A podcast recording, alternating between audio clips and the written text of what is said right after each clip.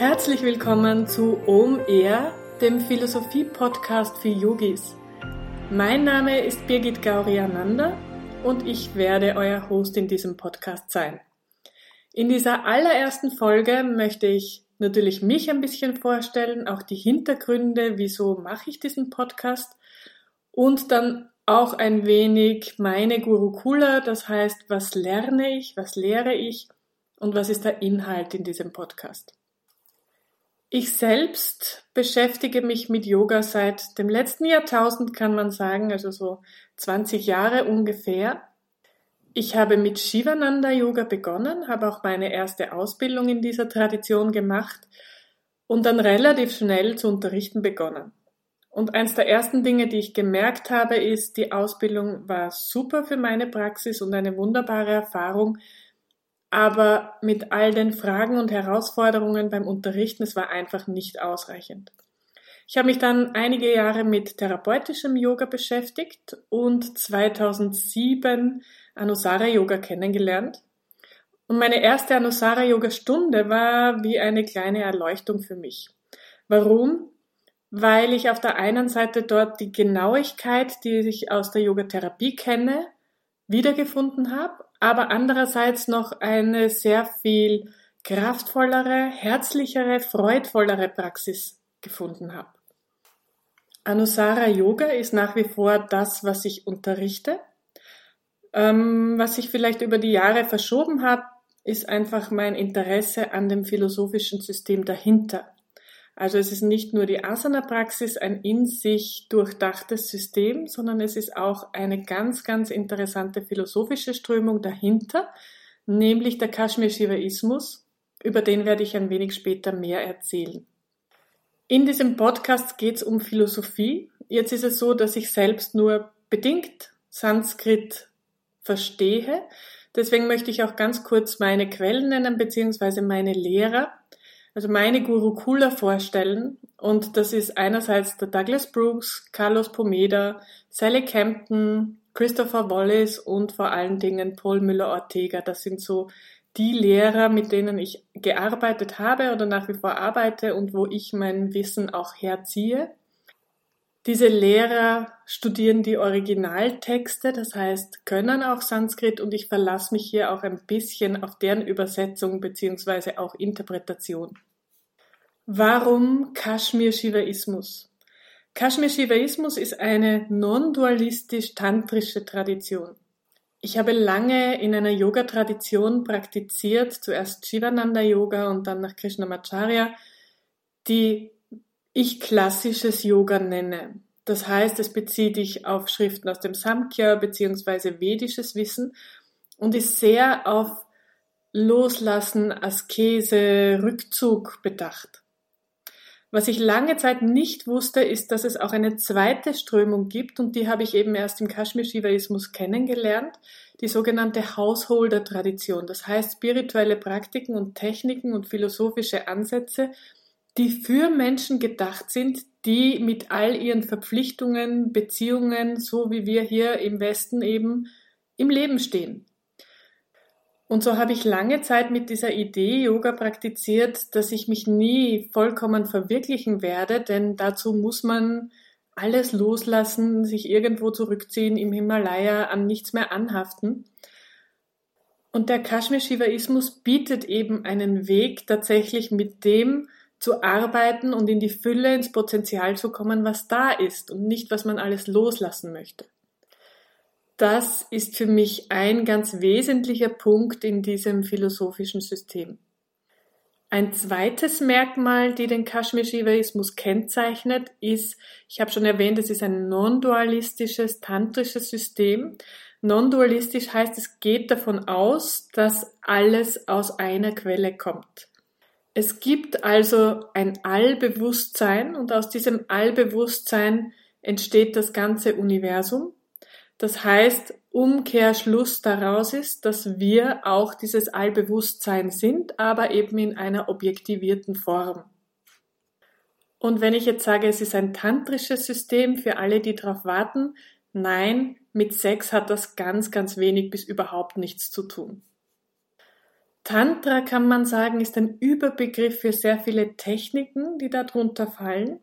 Und was ich immer wieder sehe, ist, dass viele tantrische Techniken auch in unserem allgemeinen, unter Anführungszeichen, Yoga drinnen vorhanden sind oder auch vermischt werden, klassisches Yoga und tantrisches Yoga, ohne dass uns das so richtig bewusst ist. Als Beispiel möchte ich das sogenannte Jiva Yoga nennen, also Jivan Mukta. Jivan die individuelle Seele und Mukti die Befreiung. Eine Befreiung, die also nicht auf Rückzug letztlich auch vom Körper passiert, sondern eine Idee, wo es darum geht, Befreiung in diesem Leben, in diesem Körper zu erlangen. Das ist zum Beispiel eine ganz klassisch tantrische Idee. Und die Freiheit an sich ist auch eins der obersten Ziele im Kashmir-Shivaismus. Man kann sagen, der Kashmir-Shivaismus ist eine sehr systematische Wissenschaft über das Bewusstsein. Frühere Traditionen haben dieses Wissen vorbereitet, also aus den Vedas oder den Vedantins reicht sehr viel Philosophie in den Kashmir-Shivaismus oder ins Tantra auch hinein, beziehungsweise auch Patanjali und Samkhya sind eine Basis dafür.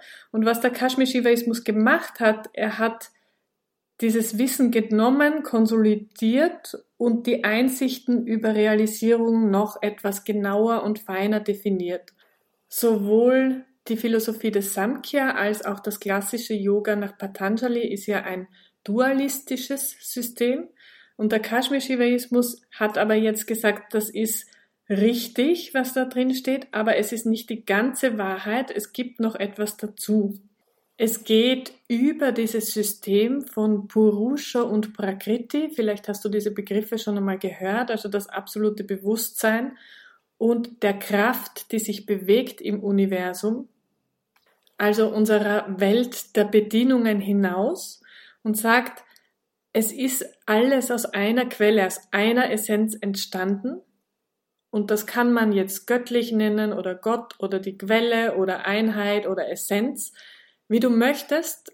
Ich verwende oft den Begriff göttlich und Gott, weil ich jetzt das für eine gute Beschreibung halte. Wenn das für dich nicht passt, tausch den Begriff einfach aus in Essenz oder Quelle oder was für dich passt.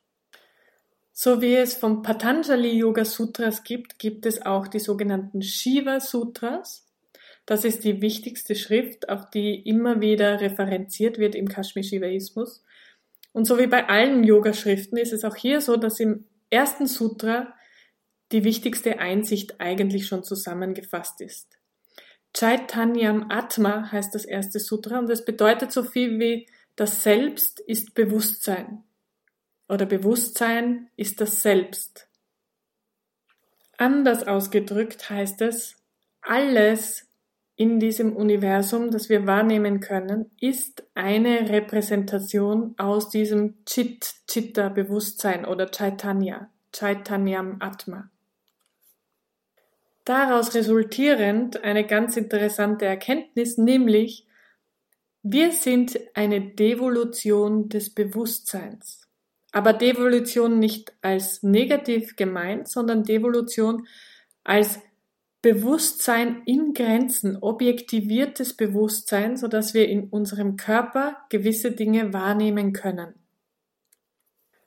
Und während jetzt im klassischen Yoga diese Grenzen, wie zum Beispiel die Zeit, die uns vergänglich werden lässt, als per Definition problematisch dargestellt werden, denn über die Zeit musst du die Dinge loslassen und hast damit Leid, das du verspürst. Das ist etwas, das man im klassischen Yoga verhindern möchte. Deswegen ist es sehr auf nicht anhaften, keine Veränderungen, Rückzug ausgerichtet. So ist es im Kashmir-Shivaismus genau umgekehrt. Das heißt, All diese Grenzen, die da sind, sind dazu da, um mich noch mehr zu spüren. Um jetzt bei diesem Beispiel Zeit zu bleiben, das ist nur eine von mehreren Grenzen, in denen wir agieren können. Hätten wir die Endlichkeit nicht als unseren Helfer, würden wir die Qualität des Lebens überhaupt nicht ausschöpfen können. Die indische Philosophie geht also nicht konform mit unserem Wissen aus dem Darwinismus, wo es darum geht, dass das Leben eine Evolution der Materie ist, sondern es sagt, nein, das Leben ist Devolution des Bewusstseins.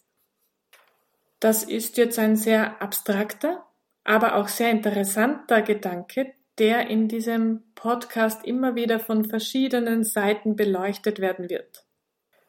Denn es heißt, wir entfalten uns zwar in der Materie, aber wir sind doch ein Teil dieses Allbewusstseins, auch wenn wir uns dessen nicht mal selbst bewusst sind.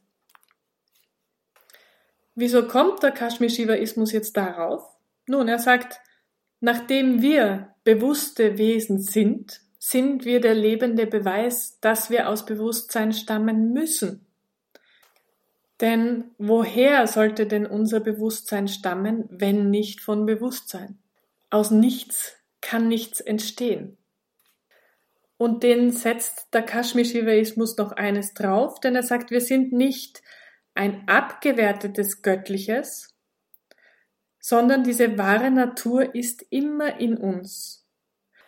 Und während frühere Yoga-Traditionen jetzt eher in den Rückzug, in die Selbstdisziplin, in die Askese gegangen sind, sagt der Kashmir-Shivaismus, die Umstände, die du in deinem Leben vorfindest, sind genau die richtigen Momente und Situationen, um dein Potenzial voll zu entfalten.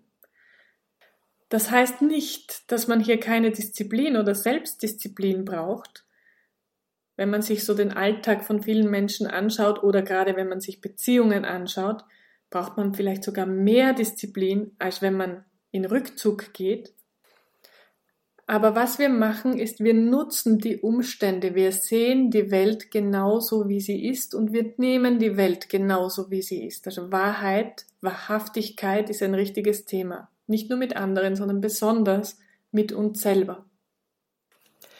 Am Schluss möchte ich noch ein paar Zahlen, Daten und Fakten nennen, beginnend mit, wie alt ist denn der Kashmir-Shivaismus überhaupt?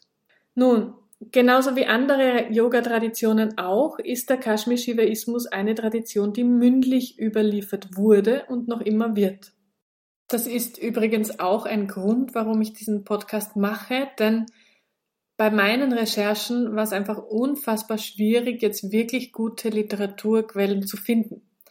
Es ist einfach nach wie vor so, dass du das Wissen vom Lehrer kriegst und nicht aus Büchern.